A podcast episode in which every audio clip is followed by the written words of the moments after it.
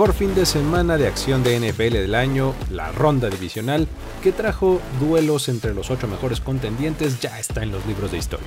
Aunque de formas diversas y algunos más convincentemente que otros, la lógica de los favoritos se impuso al final. De cara a las finales de conferencia, los Ravens aprobaron con las mejores notas. Los Lions regresan a la historia sobre los hombros de Dan Campbell. Los Niners remontaron un mar de dudas, pero Kyle Shanahan logró romper una funesta narrativa. Los nobles Texans y Packers, así como los más curtidos Bucks, toparon con pared. Aunque todos ellos dirigiendo una gran sonrisa al futuro. Los Chiefs, como siempre en la era de Mahomes, vuelven a ser inevitables en tanto que los Bills reencuentran una cruel manera de romper el corazón de sus fans, con una puñalada que iba dirigida al centro, pero terminó demasiado abierta a la derecha. Hablaremos de todo esto y más aquí en la NFL en 10. Mi nombre es Luis Obregón y te guiaré por este conteo. ¡Comenzamos! Comienza la cuenta regresiva para el podcast que resume la acción de tu fin de semana NFL. La NFL en 10. La NFL en 10. Con Luis Obregón. Número 10. Gran emoción a futuro por los Texans.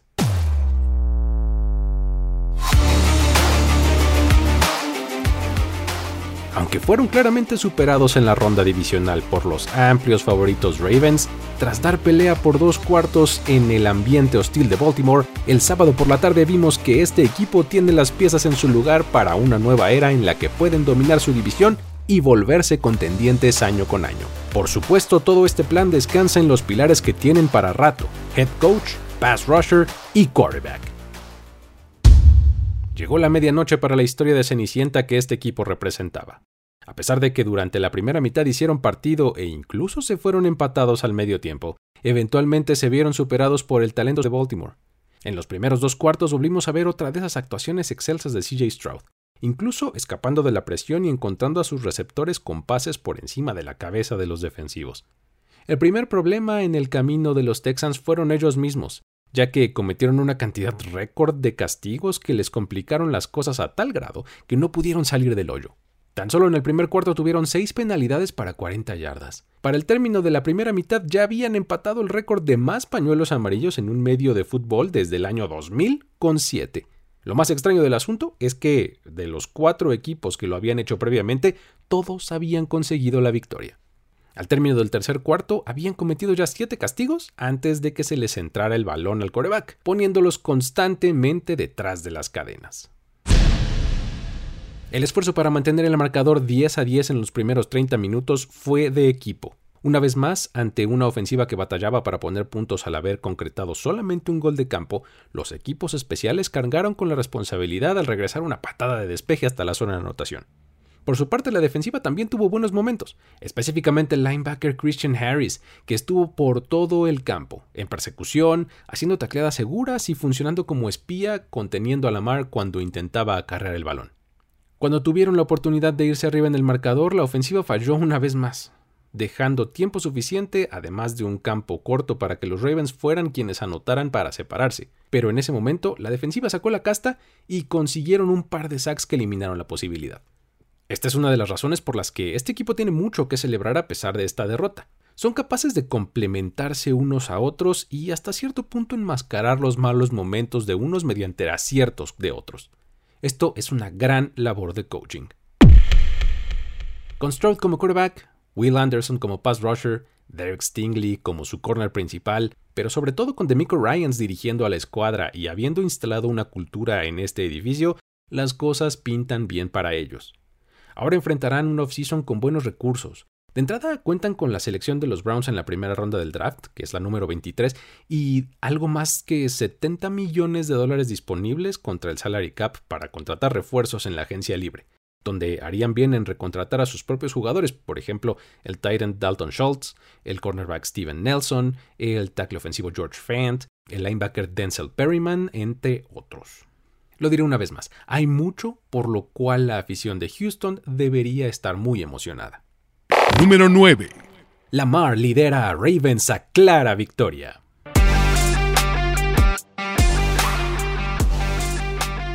pesar de un inicio dudoso, llegando al tercer cuarto el equipo lució muy superior a su rival y se mostró como el mejor de la AFC y de la liga entera, en ruta para su triunfo 34 a 10 sobre los Texans. Lamar Jackson demostró por qué es el principal candidato a MVP de esta temporada y silenció las dudas sobre su nivel de juego en playoffs, mientras que su defensiva amedrentó al rival para avanzar a la primera final de conferencia en casa en la historia de la franquicia, y en la primera también desde 1971 en la ciudad de Baltimore. Lo que los Ravens hicieron en este partido fue de lo más sólido en todos los frentes. Tanto que es difícil hacer afirmaciones incendiarias o determinantes más allá de mencionar que simplemente se ven muy bien. Resalta por supuesto el hecho de que Lamar Jackson tomó este partido como la oportunidad perfecta para afirmar no solo que el premio de MVP es totalmente merecido, en caso de que se lo den, sino que también ha sido un importante paso en su madurez como jugador. Gracias a la ofensiva instalada por Todd Monken, se ha convertido en un pasador seguro y confiable. Todo esto sin perder la tremenda habilidad que lo ha caracterizado siempre para hacer daño por tierra con sus piernas. Con series ofensivas sostenidas y en diseños de jugadas que le favorecen mucho tanto a él como a sus corredores y receptores, simplemente le arrancaron el alma a su rival en el último cuarto. Jackson keeps Stanley in front of him. Touchdown, Lamar. Además, mucho se habla de cómo simplemente Lamar no podía ganar en playoffs, y en esta ocasión, en un esfuerzo en equipo, pero con una actuación en la que aportó dos pases de touchdown y otros dos por tierra por su propia cuenta, se abrió camino para terminar con esta narrativa. Tras la victoria, estos Ravens tienen un apabullante récord de 60 ganados, 22 perdidos, incluyendo playoffs, en partidos en los que Lamar es su titular. La defensiva es todo lo que un equipo de campeonato necesita. Con una frontal que ha mejorado deteniendo el juego terrestre y puede presionar al coreback de diferentes formas, todo empieza bien. Ya Jadeveon Clowney tuvo un muy buen juego, mientras que Justin Maduike continuó con su tremenda temporada presionando al coreback. En la siguiente línea sus linebackers son probablemente la mejor dupla de la liga y en este partido estuvieron todo el tiempo por todos lados y haciendo jugadas. Finalmente, su secundaria tiene un elenco de estrellas en todas las posiciones, que en este partido simplemente fueron demasiado para un equipo de Houston que carece de armas determinantes en el juego aéreo. Con la victoria y por ser el sembrado número uno de la AFC, ahora los Ravens se preparan para la final de conferencia contra los Kansas City Chiefs, la cual recibirán en el Lemon T Bank Stadium. Este partido marcará la primera vez que los Ravens como franquicia jueguen una final de conferencia en casa, ya que las cuatro ocasiones previas habían sido visitantes. En Oakland en la temporada 2000, luego en Pittsburgh en el 2008 y finalmente en New England tanto en 2011 como en 2012. La ciudad de Baltimore vio un partido de final de conferencia por última vez en enero del 71, es decir, tras la temporada de 1970, cuando los Colts vencieron a los Raiders en camino a coronarse campeones del Super Bowl un par de semanas después.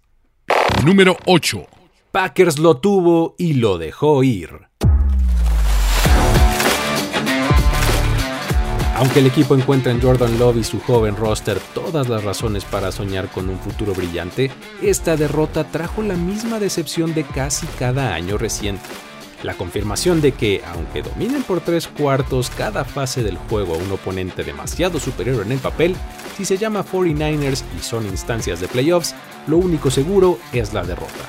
Con esta ya son cinco consecutivas en postemporada ante este equipo en un dominio que se extiende por 11 años. En esta ocasión los Packers hicieron un partido más allá de sus posibilidades, pero se derrumbaron a la hora buena por urgencia y desconcentración de la ofensiva. Una defensiva que no dio un par de golpes definitivos cuando tuvo la oportunidad, unos equipos especiales que son una lotería de grandes jugadas o errores fatales, así como un trabajo de cocheo cuestionable al final del partido. Uno de los puntos importantes es que constantemente dejaron pasar oportunidades para poner el juego fuera del alcance de su rival.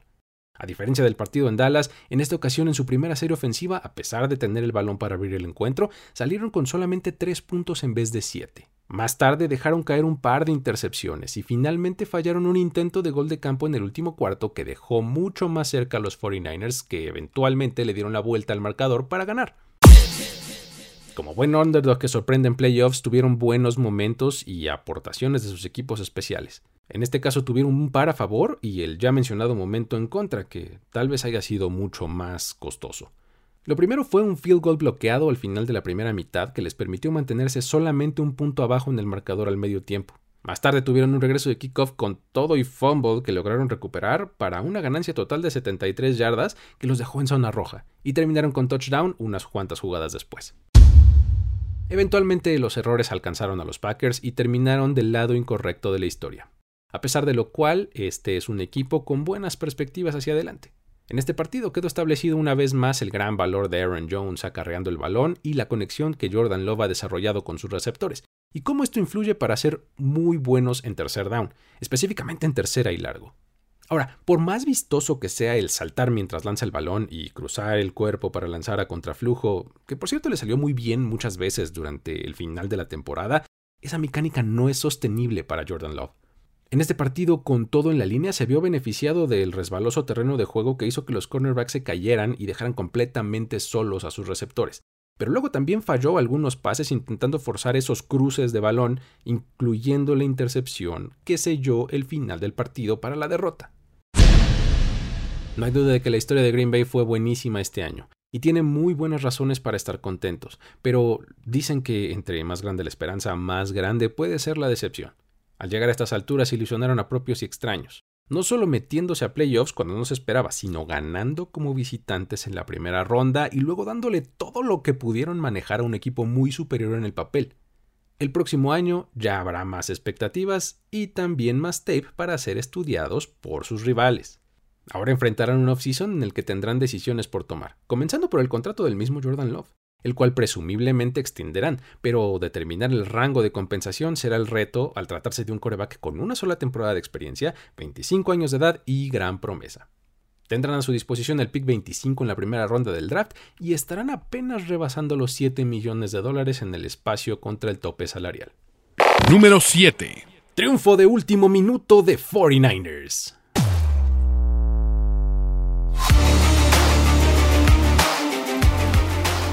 Equipo se sobrepuso a su rival, a la lluvia y a sus propios errores.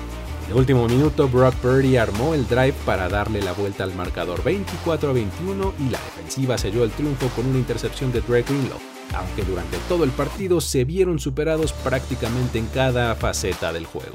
Una victoria es una victoria y esta en especial los deja en la antesala del Super Bowl por tercer año consecutivo. El script del juego no tenía por qué darse de la forma en la que se dio. Se suponía que los 49ers eran muy superiores en talento y esquema a los Packers, y aún así, muy temprano las cosas se pusieron complicadas para ellos. Tan pronto como el término de la primera serie ofensiva ya tenían un castigo en su contra. Purdy había lanzado un pase prácticamente a las manos de Darnell Savage, quien no pudo llevarse el balón, y luego Divo Samuel salió cojeando del campo, un microcosmos de lo que estaba por venir. Durante el encuentro, Purdy lució errático, con mala colocación en sus pases, tomando decisiones tardías y siendo víctima de la presión de los frontales de los Packers. La lluvia fuerte que cayó en Santa Clara tuvo un efecto en el juego y entorpeció la ejecución del ataque. Aunque hubo buenos momentos en los que principalmente George Kittle se echó al equipo al hombro y ya fuera bloqueando o atrapando pases, hizo muy buenas cosas. Ganó yardas después de la atrapada e incluso anotó. Ahí es donde está la fortaleza más grande de este equipo. Tiene tal cantidad de estrellas que el hecho de haber perdido a Samuel por lesión en el segundo cuarto, el que Purdy haya tenido un partido de regular a malo, puede enmascararse gracias a que otros dan un paso al frente. Christian McCaffrey, por ejemplo, estuvo callado por una buena parte del encuentro, pero en el tercer cuarto tuvo su primera escapada para terminar en la zona de anotación y más tarde aportaría otro touchdown. Por un momento también pensamos que Kyle Shanahan volvería a ser una de las suyas, cuando al final del segundo cuarto jugó de forma conservadorísima.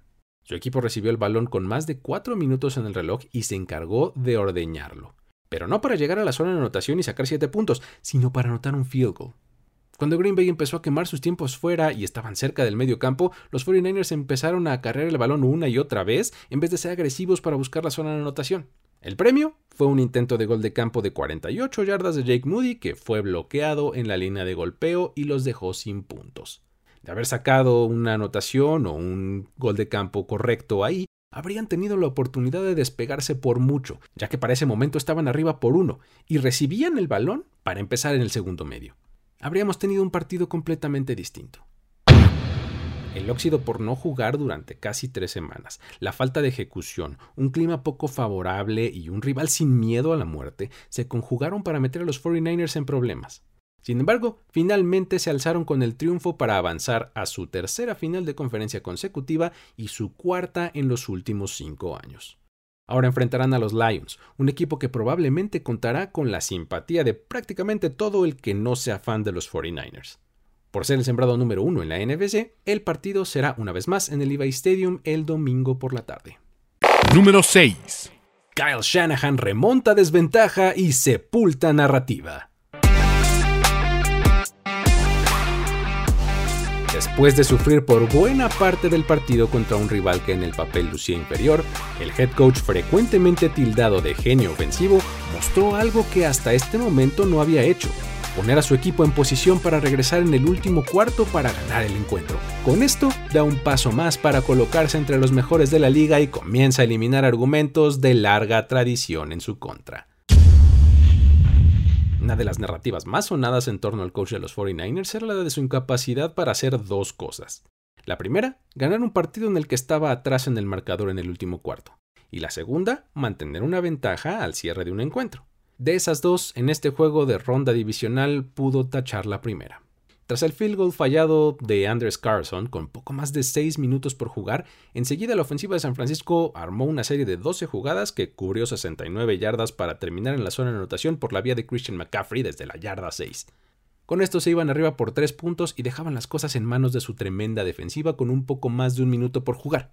Tras forzar la intercepción que selló el triunfo, esta narrativa se silenció, por lo menos por el momento. Si bien una golondrina no hace verano y es algo que tiene que seguir demostrando para quitarse ese estigma de encima de forma definitiva, el haber conseguido esta victoria específicamente de esta forma sí que le ayuda a comenzar a salir de esa concepción común. Número 5. Buccaneers pelea hasta el final. En un partido que fue reflejo de toda su temporada, este equipo llevó las cosas hasta el límite tras meterse a postemporada enrachados pero siendo menospreciados, trajeron la pelea al territorio de los ampliamente favoritos Lions guiados por un Baker Mayfield que, con más tripas que argumentos deportivos, hizo de este equipo un digno rival para todo el que le plantó cara. Y ahora como agente libre buscará un nuevo contrato en los próximos meses. Si al inicio de la temporada alguien hubiera dicho que los Buccaneers estarían entre los últimos ocho equipos del torneo, muy pocos, por no decir nadie, le hubiéramos creído. Claro que compartir división con Panthers, que fue el peor equipo de la temporada, Falcons, que terminó perdiendo a su head coach, y Saints, que estuvo lleno de inconsistencias, eso sí que les ayudó. Pero el espíritu de lucha del equipo se hizo presente a lo largo de la temporada y específicamente en este partido. Su defensiva le presentó un reto al ataque potente de los Lions por tres cuartos. Fueron físicos e hicieron buenas coberturas en la secundaria pero sin duda el arma de este equipo es Mayfield, quien aprovechó el buen nivel de juego de Rashad White y Mike Evans, además del surgimiento de su Tyrant Kate Otton, y siempre mantuvo los ánimos en alto para salir a pelear en la siguiente jugada. Ejecutó muy buenos drives durante el partido, incluyendo uno al final de la primera mitad en el que solamente en 7 jugadas recorrió 92 yardas y terminó con pase de touchdown a Otton una serie en la que lanzó muy buenos pases en diferentes profundidades e involucró a todas sus armas. Tras el encuentro en conferencia de prensa, con un rostro que revelaba la autenticidad de sus palabras, dijo sobre la derrota.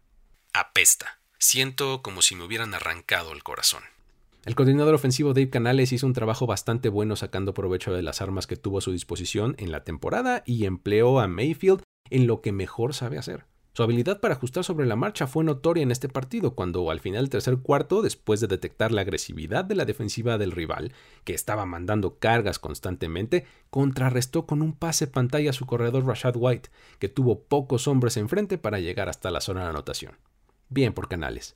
De continuar con su buen desempeño, no tardará mucho en entrar en las conversaciones para convertirse en head coach. Será un off-season interesante para los Bucks. Uno en el que su primera decisión en torno a la posición de quarterback será determinar si Mayfield se queda o se va. Además, tienen otros agentes libres de mucha importancia como Mike Evans, Antoine Winfield Jr., Lavonte David y David White. Ya sea para ellos u otros refuerzos, la buena noticia es que el equipo dispondrá de cerca de 47 millones de dólares disponibles contra el tope salarial. Número 4. Los Lions vuelven a la final de la NFC.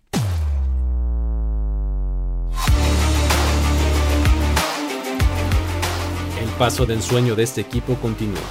Esta vez al imponerse 31-23 sobre los Bucks están a solo un escalón del Super Bowl liderados por un head coach electrizante como Dan Campbell, un quarterback renacido como Jared Goff y una camada de novatos que ha tenido el más grande de los impactos esta temporada, devolvieron la esperanza a una afición que por más de tres décadas había estado sedienta de triunfo. Es cierto que el partido por momentos se les complicó de más, sin embargo terminaron por resolver fieles a su estilo, con producción ofensiva y con una defensiva que hace las jugadas importantes en los momentos clave.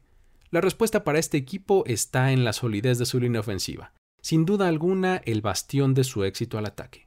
Con sus cinco titulares y las eventuales aportaciones de un sexto y hasta séptimo jugador debidamente reportado ante los oficiales, generan bolsas de protección limpias para Jared Goff, y así él puede encontrar una y otra vez a sus receptores.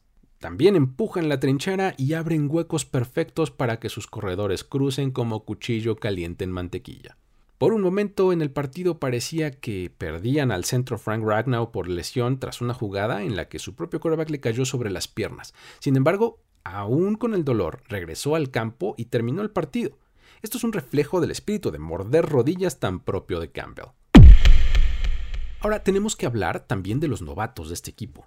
Sam Laporta, además de estar en territorios históricos para un Tyrant novato en estadísticas, tiene un impacto tremendo en la ofensiva. La primera mitad fue el más buscado por Goff en el juego por pase. Terminó el partido con 9 recepciones para 65 yardas y es igualmente letal cuando se le pide bloquear. Ni qué decir de Jamir Gibbs, quien es el rayo que se combina con el trueno personificado por David Montgomery.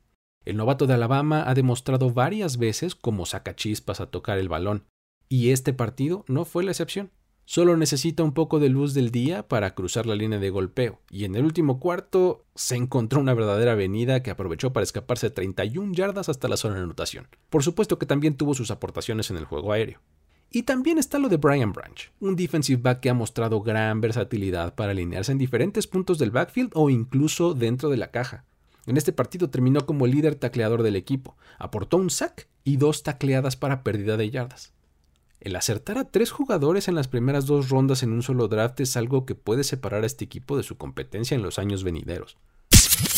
Ahora hay que hablar de la defensiva. Este es el punto que puede llegar a preocupar a este equipo. Ante unos Bucks que no se caracterizan por ser de lo más prolífico al ataque, permitieron casi 350 yardas por pase de Baker Mayfield y 147 recibiendo de Mike Evans.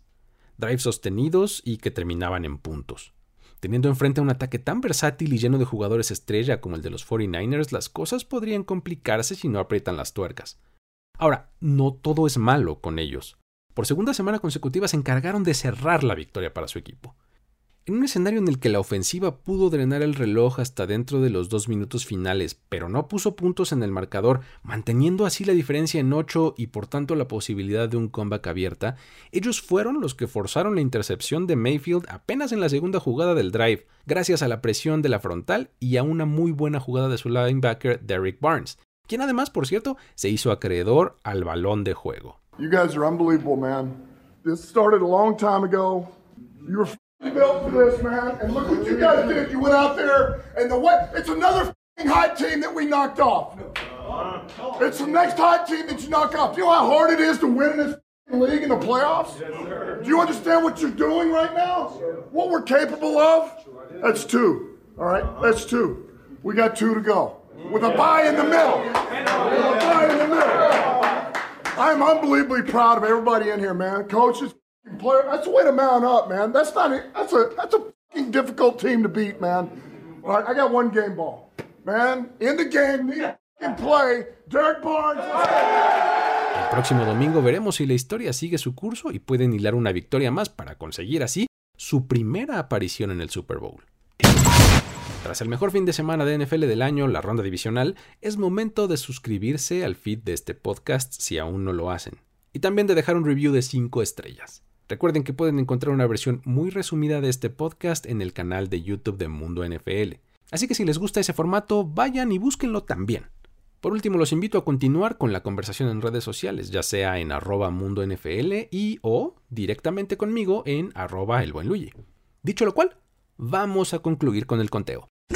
Los relatos y anécdotas de los protagonistas de la liga más raros y extraños están en historias de NFL para decir wow. Miguel Ángeles es y Luis Obregón te esperamos todos los miércoles. Busca historias de NFL para decir wow en tu plataforma de podcast favorita. Número 3. Dan Campbell tenía razón. Ahora mismo los Lions tienen ganado el corazón de muchos aficionados y de los medios de NFL, pero a nosotros no se nos olvida que el ojo público le debe una gran disculpa. El hombre que inicialmente fue ridiculizado por su emotividad a flor de piel, por su aproximación agresiva para administrar el juego y por manejar el roster en congruencia con su personalidad, no hizo más que seguir adelante a pesar de las críticas. Ahora, su proyecto llegó a un puerto histórico, la primera final de conferencia de Detroit desde 1991, consiguiendo tan solo en esta temporada más victorias de playoffs que las que tuvo el equipo en los anteriores 64 años.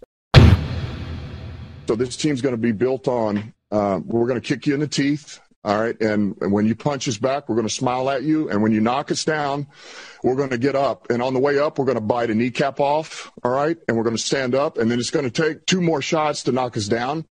All right. And on the way up, we're going to take your other kneecap and we're going to get up. And then it's going to take three shots to get us down. And when we do, we're going to take another hunk out of you. Before, before long, we're going to be the last one standing. All right. That's going to be the mentality.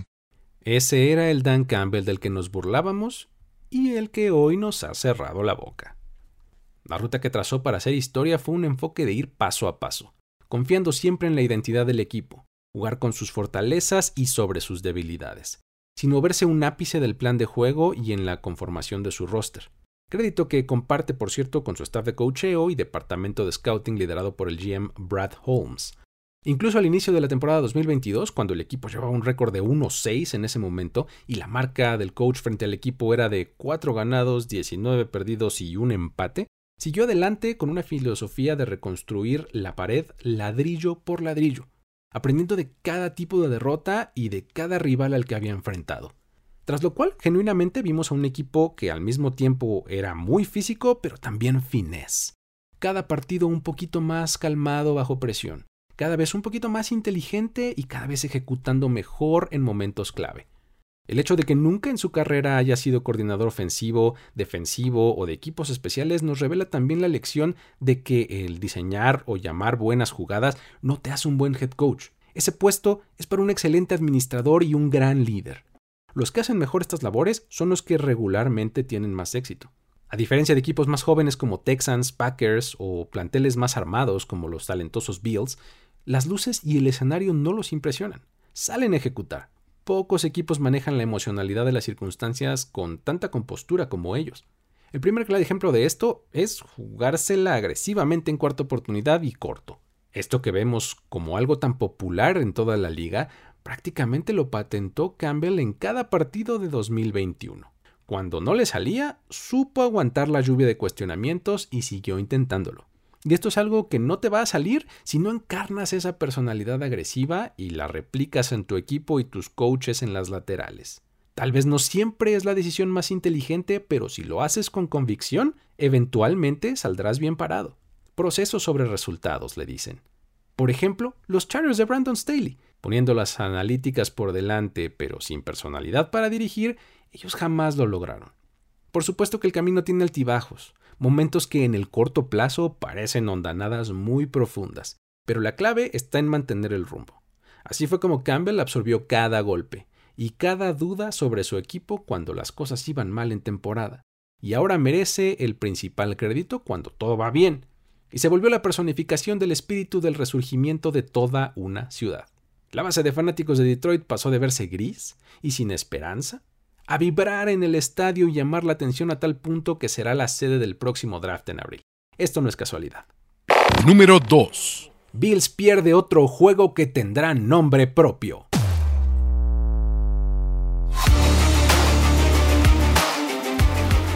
No es suficiente con el Music City Miracle, el juego de los 13 segundos. Ahora podríamos estar frente al Wide Right 2 La primera vez fue Scott Norwood con la fatídica patada que se desvió a la derecha en el Super Bowl. Y esta vez fue Tyler Bass el encargado de clavar la estaca en el corazón de la Bills Mafia, fallando el intento que habría empatado el marcador, dejando así el camino libre para la victoria de los Chiefs 27 a 24. The game on the line, he will. 44 yards, Bass. No, he doesn't make it.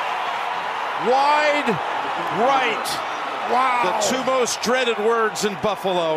Tal parece que este equipo cada año encuentra una nueva forma de perder los partidos.